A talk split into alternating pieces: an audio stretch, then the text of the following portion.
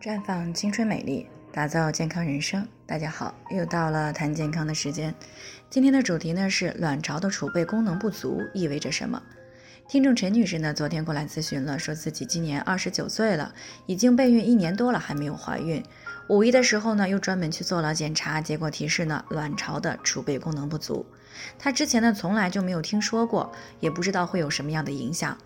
那首先呢，我们先来了解一下卵巢储备功能到底是什么。我们都知道呀，如果想要怀孕，必须呢要有优质的卵子排出，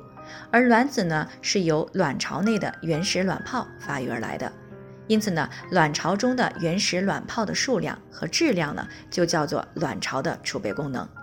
并且呢，从这个女婴出生的那一刻起呢，两侧卵巢当中的原始卵泡呢就不再增加了。最初呢，大约有一百到一百五十万个原始卵泡。那进入到青春期以后呢，女孩子的生殖系统呢发育啊逐渐的完成，那卵巢当中的原始卵泡呢也开始被激活，发育成为初级的卵母细胞。那虽然每个月呢都会有十到二十个卵泡的发育，但是最终呢也只有一个卵子排出，等待受孕。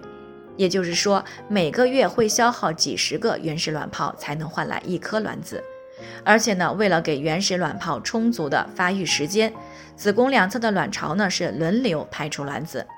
但是如果受到药物以及遗传的影响呢，有一部分女性可能会一次排出多个卵子，一卵多胞胎呢就是这样形成的。当卵巢储备的原始卵泡消耗完的时候呢，卵巢的分泌功能也就宣告终止了。这个时候呢，更年期紧跟着就来了。那正常情况下呢，完成这个过程呢，大概需要三十五年左右。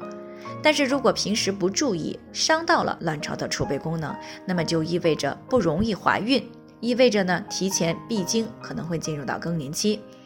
那么都有哪些因素会影响到卵巢的储备功能呢？那总结起来呢，主要是有以下几个原因的。第一呢，就是年龄的问题啊。那随着年龄的增长，卵巢的储备功能呢是逐渐的下降，这是一个正常的生理变化过程。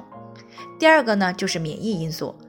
像一些免疫性的甲状腺炎啊、一型的糖尿病、系统性红斑狼疮、类风湿性关节炎等等，这些免疫性的疾病也可能会发生伤害卵巢的储备功能，出现卵巢早衰的一个现象。原因三呢，就是盆腔手术，比如说像频繁的人工流产、引产啊、卵巢手术、输卵管的结扎或者输卵管的切除等等，这些呢会造成啊卵巢的储备功能的下降。第四个呢，就是感染病毒，比如说像腮腺炎病毒，它可以引发卵巢发炎，从而呢损害到卵巢的储备功能。第五个呢，就是受到高强度不良因素的影响。比如说突发的严重的心理创伤，啊，长时间的待在寒冷的环境里也会造成卵巢的储备功能下降。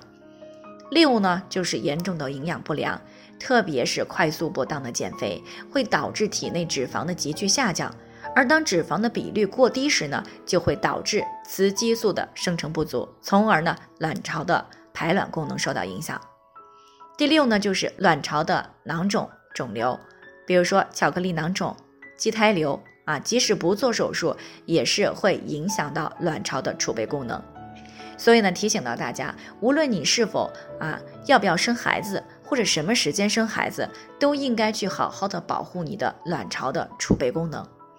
最后呢，还是要提醒大家，由于每个人的健康情况都不同，具体问题要具体分析。如果你有健康方面的问题想要咨询呢，可以关注微信公众号“普康好女人”。